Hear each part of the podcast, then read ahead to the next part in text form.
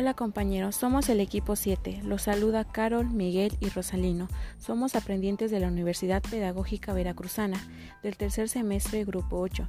En este podcast daremos respuesta a dos interrogantes del diseño de situaciones didácticas. 1. ¿En qué momento de la planeación el docente elabora una estrategia de aprendizaje, una situación o una secuencia didáctica? 2. ¿Qué situación didáctica debe seleccionar? Para que sea congruente con él o los aprendizajes esperados o clave, así como los rasgos del perfil de egreso que seleccionaste para el diseño de tu planeación y por qué.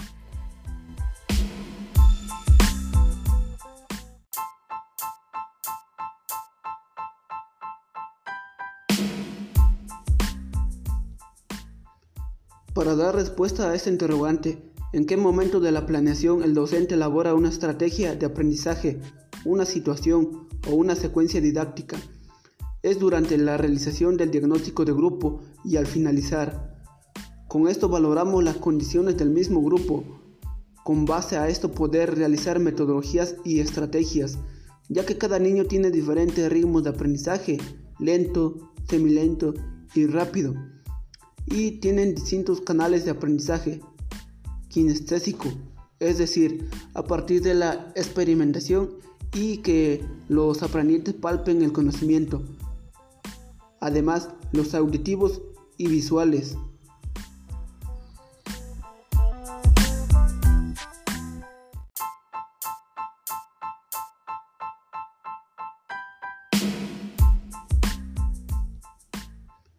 Para dar respuesta a este interrogante, ¿en qué momento de la planeación el docente elabora una estrategia de aprendizaje, una situación o una secuencia didáctica. Es durante la realización del diagnóstico de grupo y al finalizar. Con esto valoramos las condiciones del mismo grupo. Con base a esto poder realizar metodologías y estrategias, ya que cada niño tiene diferentes ritmos de aprendizaje, lento, semilento y rápido. Y tienen distintos canales de aprendizaje, kinestésico, es decir, a partir de la experimentación y que los aprendientes palpen el conocimiento. Además, los auditivos y visuales.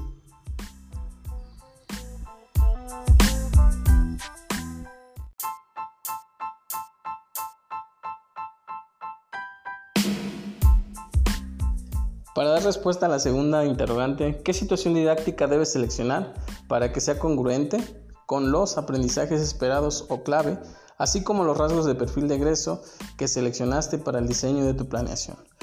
Para realizar esto y para que nosotros lo pudiéramos hacer de una manera congruente, buscamos en, la primera situación, revisamos el diagnóstico de grupo y con esto llegamos a o pudimos seleccionar la materia, en este caso la asignatura, que era español, eh, buscamos el grado o buscamos algo que, que se enfocara al cuarto, cuarto año y de ahí buscar el ámbito, lo buscamos en lo que es literatura, eh, nos buscamos el enfoque que necesitamos aplicar, en nuestros objetivos y los aprendizajes esperados.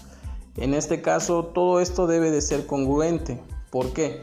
Porque no podemos hacer selecciones de diferentes eh, perfiles, es decir, que no podemos buscar un perfil que sea diferente, un perfil de preescolar, un perfil de primaria o un perfil de secundaria. Por eso es importante buscar el grado y ya con esto nosotros buscar lo demás. Por ejemplo, no podemos eh, utilizar aprendizajes de secundaria para un grupo de cuarto año o aprendizajes de preescolar para un grupo de cuarto año, ya que son diferentes, asimismo como las actividades que se aplicarían. Es por esto que nosotros lo, en nuestra planeación decidimos enfocar todo esto, es decir, que todo vaya de la mano, o cuando menos tratar de que se le se asemeje. Por ejemplo, en los aprendizajes esperados nosotros ponemos que describan a los personajes de un cuento, eh, qué tiene un cuento, sus características sociales, jerarquía, oficio, pertenencia a una familia o grupo, etc. En esto, lo que nosotros realizamos como primer paso es durante las actividades. En el inicio, eh, nosotros preguntamos como docentes qué es un cuento, si han leído un cuento, con base a lo que, con base a lo que ellos nos respondan, se aplica lo siguiente. Eh, en nuestro diagnóstico de grupo pudimos observar que los alumnos son, pues tienen diferentes eh, canales de aprendizaje, que son kinestésicos, que son este, visuales y auditivos. Entonces, en nuestras actividades lo que nosotros tratamos de hacer es que, por ejemplo, los kinestésicos, que son los alumnos que necesitan palpar, sentir o experimentar, se integren con nosotros, que los visuales y los eh, auditivos de manera automática también se integren. Por eso es que en, el, en nuestro desarrollo ponemos que los niños eh, tendrán que jugar o realizar escenarios que con diferentes personajes. Ahí lo que tratamos es que los kinestésicos puedan sentir, puedan experimentar y puedan llegar a, aprender, así como los demás, los visuales y los auditivos. Definir en equipo las ideas que tienen, eh, que cada uno de ellos tendrá que interpretar las características de sus personajes, compartir e intercambiar opiniones acerca de la descripción de los compañeros, todo esto para que ninguno de ellos se quede atrás. ¿Por qué o el por qué se lleva todo esto?